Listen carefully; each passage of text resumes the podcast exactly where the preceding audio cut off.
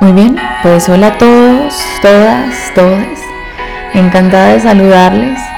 Como siempre, es un gusto para mí compartir este espacio con ustedes y hoy estamos en el consultorio con Steph García, tu terapeuta online. Pues bien, hoy y después de mucho tiempo, porque me lo han pedido muchísimas veces, y es hablar de la autoestima. Miren, no lo había hecho antes porque yo necesito asegurarme de que toda la información que a ustedes les, les, paso es de calidad, ¿cierto? Esto, a mí me gusta estudiar, yo tengo eh, un tema, no sé si es una cualidad o qué, pero yo me obsesiono. Entonces cuando empiezo a entender algo o quiero entender algo, me obsesiono con ese algo y durante un tiempo me enfoco solo saber de algo. Y bueno, durante mucho tiempo me he enfocado en, aprender diferentes cosas. El autoestima es algo en lo que vengo trabajando hace mucho tiempo, lo vengo predicando a mis pacientes porque creo que, eh, como diría uno de mis autores favoritos en el tema, el autoestima es el sistema inmunológico de la conciencia. Así que después de mucho buscar, de reunir información, Quiero en este podcast y en los siguientes hablarles de la autoestima, de lo que compone la autoestima, de qué es, bueno, muchas, muchas aristas relacionadas con la autoestima, la correlación con la autoestima, el amor y la autoestima, el trabajo y la autoestima, bueno, muchas cosas van a aprender. Y créanme que como todo lo que yo les doy a ustedes es de altísima calidad porque de verdad me, me enfoco en que todo lo que yo consuma intelectualmente sea de muy buena calidad porque me gusta que ustedes estén muy bien educados y puedan salir al mundo a defenderse con estas herramientas si es que en algún momento de su vida de pronto no pueden estar en una terapia. Así que comencemos. Hoy les quiero hablar sobre el significado de la autoestima, qué es realmente. En las redes sociales encontramos muchas cosas y es que a veces cuando me piden como recomendaciones o que me digan, Steph, ¿cómo trabajo en la autoestima? Mi cabeza dice, ay, son muchas cosas, ¿cómo hago para resumirle en una historia cómo es que hay que trabajar la autoestima? Eh, y esas preguntas a veces prefiero ni responderlas porque realmente no quiero subvalorar esto y creo que por lo que noto en las redes sociales a veces se subvalora y, realmente entenderla y practicarla requiere de, un, rigor intelectual. Por eso es que muchas veces cuando intentamos buscar información, intentamos mejorarla, muchas veces fallamos en el intento porque no, no hace falta de verdad buscar mucha información para llegar a entenderla y predicarla y practicarla. Así que, bueno, comencemos. ¿Qué es la autoestima? Miren, la autoestima tiene dos componentes relacionados entre sí. Uno es la sensación de confianza frente a los desafíos de la vida, o sea, la eficacia personal. Y el otro es la sensación de considerarse merecedor de la felicidad, es decir, el respeto a uno mismo. Y con esto no estoy queriendo decir que una persona que tenga una autoestima saludable piense conscientemente en referencia a estos términos, sino que mm, digamos que si nos fijamos atentamente en la experiencia de la autoestima, ineludiblemente eh, pues encontraremos estos componentes, ¿cierto? Miren, la eficacia personal significa Confianza en el funcionamiento de mi mente, en mi capacidad para pensar y entender, para aprender, elegir, tomar decisiones. Confianza en mi capacidad para entender los hechos de la realidad, que entran en el ámbito de mis intereses y de mis necesidades, claramente. Eh, significa creer en mí mismo, en la confianza de mí mismo. Y el respeto a uno mismo significa el reafirmarme en mi valía personal. Es decir, es una actitud positiva hacia el derecho de vivir y de ser feliz.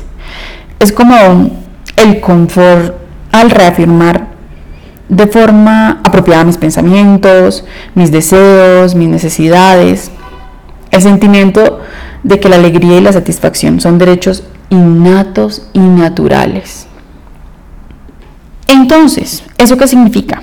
Si una persona se sintiera, digamos que, incapaz para enfrentarse a los desafíos de la vida, si le falta fe en sí misma, confianza en su mente, entonces estaríamos reconociendo que es una persona que tiene una autoestima deficiente.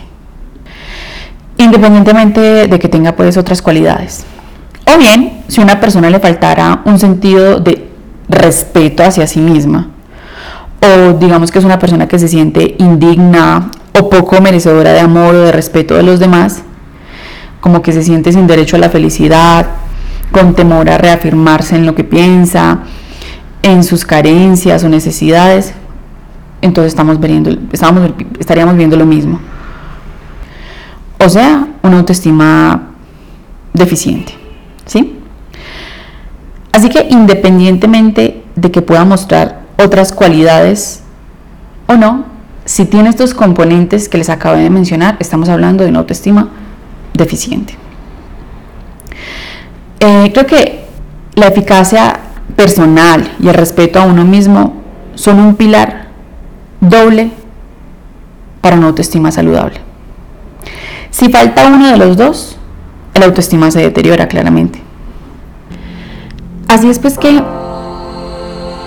perdón, que quería poner como una musiquita ahí. Bueno, la experiencia eh, de la eficacia personal genera un sentimiento de control sobre la vida, eh, sobre la vida de uno mismo, que lo asociamos con un bienestar psicológico. Es como un sentimiento de estar en el centro vital de nuestra propia existencia. Y ya no somos simplemente espectadores pasivos, ni víctimas en los acontecimientos.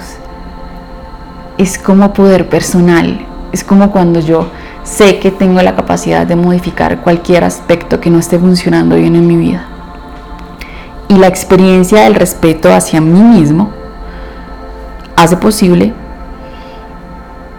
como una benévola sensación claramente no neurótica de comunicación con otras personas. Es como una asociación de independencia, de respeto mutuo, que se, que se contrasta. Por un lado, que me hace comprender que soy un ser individual, individual dentro de un colectivo. ¿Sí? Así que, en resumidas cuentas, la autoestima es como una disposición a considerarnos competentes para hacer frente a los desafíos básicos de la vida y sentirnos merecedores de la felicidad. Claro, aquí les estoy dando un significado mero, ¿no? Como pero a la autoestima la componen muchas cosas y eso lo iremos viendo más adelante y lo iremos reconociendo y tratando, pero esto en, en teoría significa la autoestima. Así que si queremos saber de qué depende la autoestima, cómo desarrollarla en nuestros hijos, apoyarla en las escuelas, animarla en las organizaciones, reforzarla en psicoterapia o desarrollarla con nosotros mismos, lo primero es que tenemos que saber exactamente cuáles son nuestros objetivos. Porque pues realmente es improbable que alcancemos un objetivo que pues, simplemente no podamos ver. A mí en terapia me gusta decirle a mis pacientes siempre que terminamos la primera sesión, ¿cuáles son tus objetivos? ¿Qué quieres lograr con esto? Miren, si nuestra idea de autoestima es vaga, los medios que optemos reflejarán esta precisión. ¿Eso qué significa? Se los dije en estos días en una de mis historias, en uno de mis reels en Instagram. Si nuestro entusiasmo por la autoestima no se complementa con un apropiado rigor intelectual, vamos a correr el riesgo de fracasar en el intento de mejorarla porque, como les decía en un inicio, esto de verdad requiere mm, conciencia, requiere de verdad una necesidad muy grande de adentro. Porque cuando uno empieza este camino significa, wow, mm, hacer cosas que nunca hemos hecho en la vida, mm, tener un mayor nivel de conciencia implica hacer muchos cambios en nuestra vida. Y esto significa un reto personal. Entonces, si no tenemos ese rigor intelectual, pues, pues digamos que no solo vamos a producir resultados que no valgan la pena, sino que también se va a desacreditar la materia, ¿cierto? Así es pues que, mis queridos oyentes, tener una autoestima alta es sentirse confiadamente apto para la vida. Y con ello no estoy queriendo decir que esta definición sea la única, ni la última, ni que esté escrita en una piedra. Las definiciones son contextuales y están relacionadas con un nivel dado de conocimiento. Y por supuesto hay definiciones que tendrán o tendrán a ser más precisas. Sin embargo, creo que dentro de toda la literatura que he encontrado y a todos los mentores que he escuchado, esta es creo que la definición que a mi modo de ver se ajusta más, es la más completa hasta ahora. Entonces, si tenemos una autoestima alta, nos sentiremos confiados, aptos para la vida, es decir, competentes y merecedores en el sentido indicado. Y tener una baja autoestima es sentirse inapropiado para la vida, como que como que estuvieras equivocado. No acerca de este u otro tema, sino que te vas a sentir equivocado como persona. Tener una autoestima mediana es fluctuar entre sentirse apropiado e inapropiado, porque también existe la autoestima mediana, como acertado o equivocado como persona. Y estas digamos que estas incongruencias o esta, esta autoestima media se va a manifestar en, inconsistencias en nuestra conducta. a veces actuando mm, de manera no prudente, algunas veces actuando de manera insensata o reforzando con ello la incertidumbre acerca de, de cómo somos en nuestro mundo interno. Miren, la influencia de la autoestima o nuestro nivel de autoestima tiene profundas consecuencias en cada aspecto de nuestra, de nuestra existencia, en la forma de actuar, en nuestro puesto de trabajo, en el trato con la gente, en el nivel de en el nivel en, que, en el que probablemente lleguemos, en lo que podemos conseguir, en un plano personal, en la persona de la que probablemente nos enamoremos, en la forma en la que nos relacionamos con nuestro cónyuge, con nuestros hijos, con nuestros amigos y en el nivel de felicidad personal que alcancemos. Y hay, em, digamos que, correlaciones positivas entre una autoestima saludable y varios rasgos que están relacionados directamente con nuestra capacidad para conseguir pues, lo que nos proponemos y conseguir la felicidad.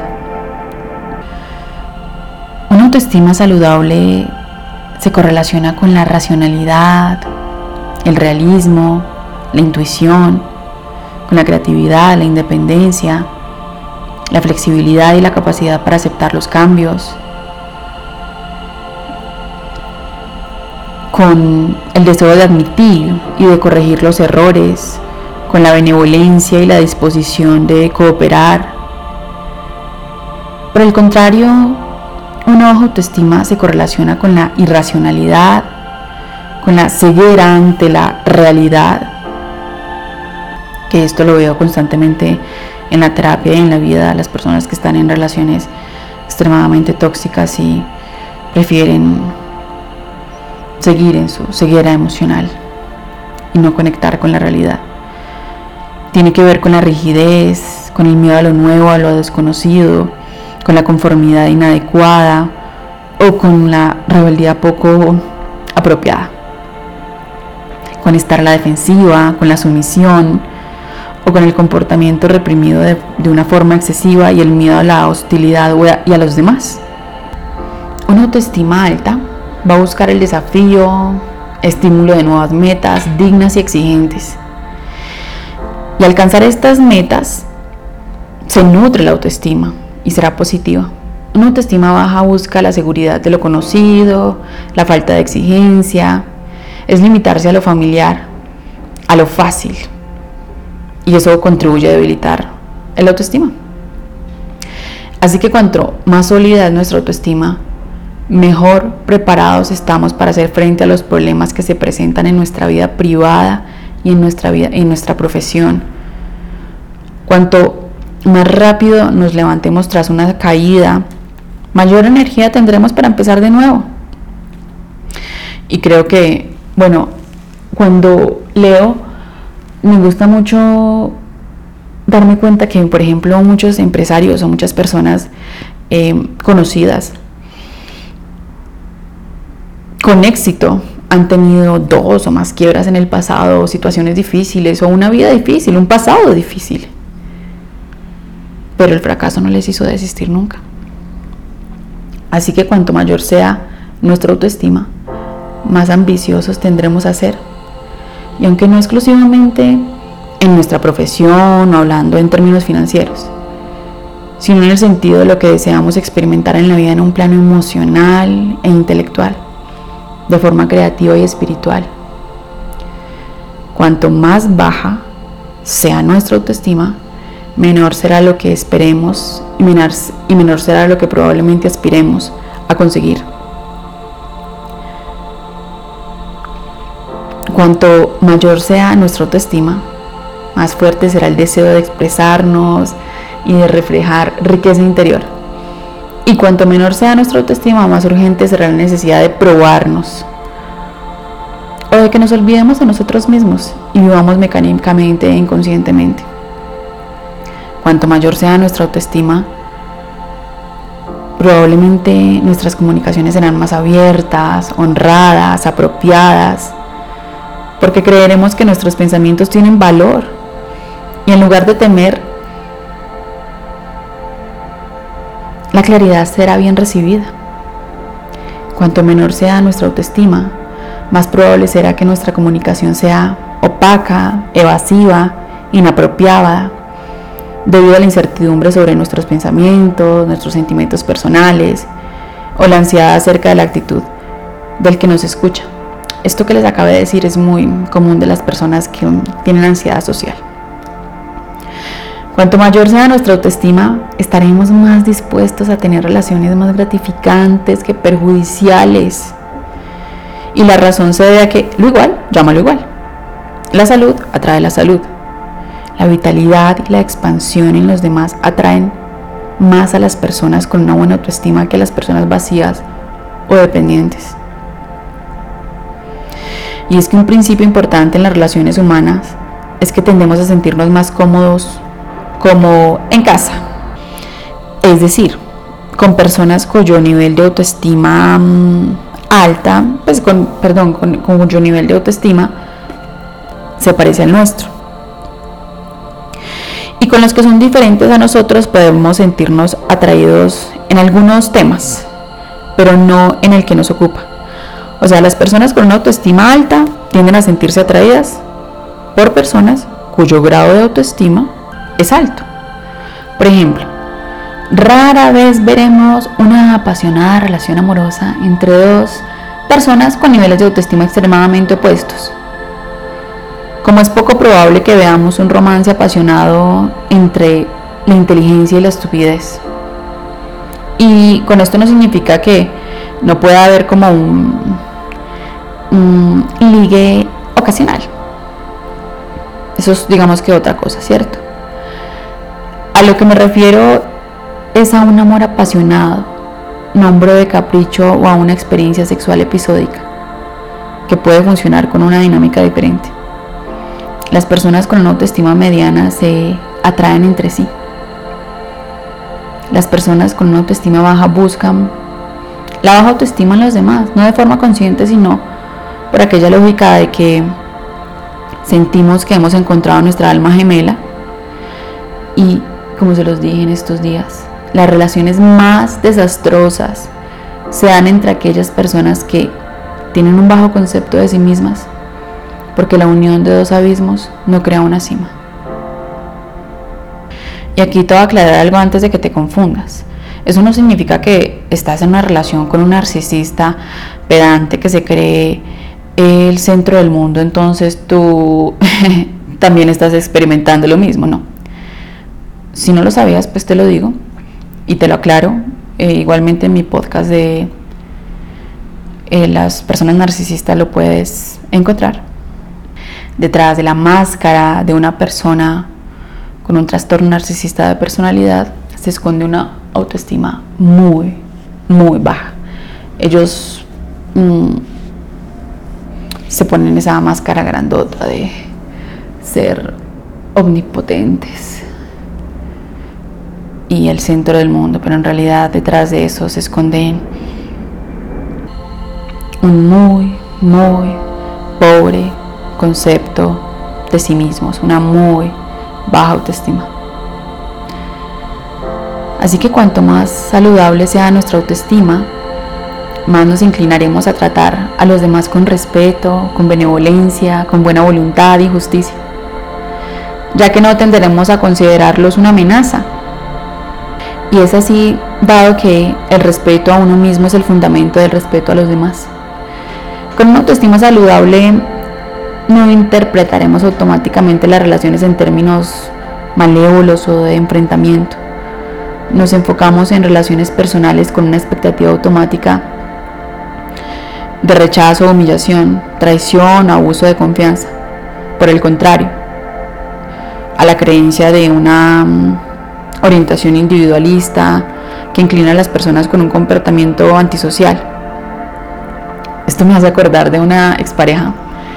Eh, eh, ella le costaba mucho relacionarse con, las personas y decía cosas como que odiaba a las personas y pues yo en ese momento de la vida no la entendía.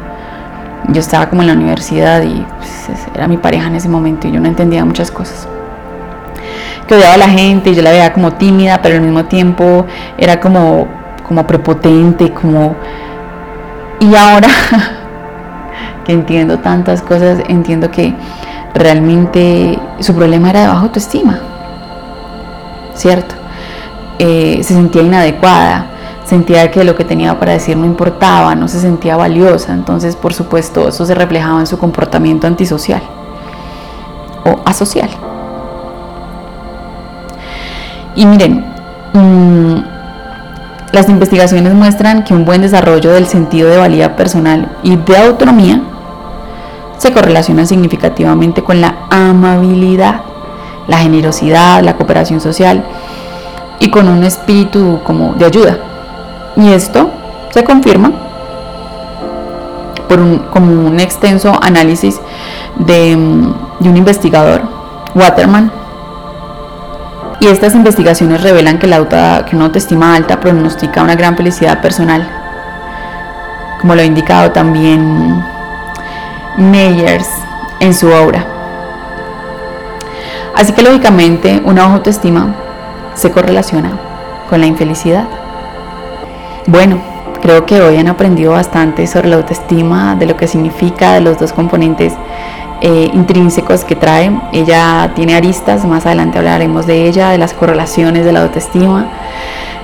Y bueno, espero realmente que les haya gustado y que más allá de escuchar esto, empiecen a reflexionar y a darse cuenta mm, qué pasa en la vida de cada uno y a mm, que se vaya creando esa necesidad realmente de una mejor vida y empezar a buscar las herramientas adecuadas para mejorar esa autoestima o salir de algún modo de ese roto, de esa burbuja mental en la que a veces simplemente nos encontramos. Creo que hemos llegado al final de este podcast del día de hoy. Recuerden que me pueden seguir en todas mis redes sociales, en Instagram como arroba Steph García-terapeuta, en TikTok igual, Steph García-terapeuta. Y recuerden que me pueden escuchar aquí en Spotify, en Apple Podcast, en Amazon y me encuentran como el consultorio con Steph García. Y si sabes de alguien a quien le pueda servir este podcast, no dudes en compartirlo. Hasta la próxima.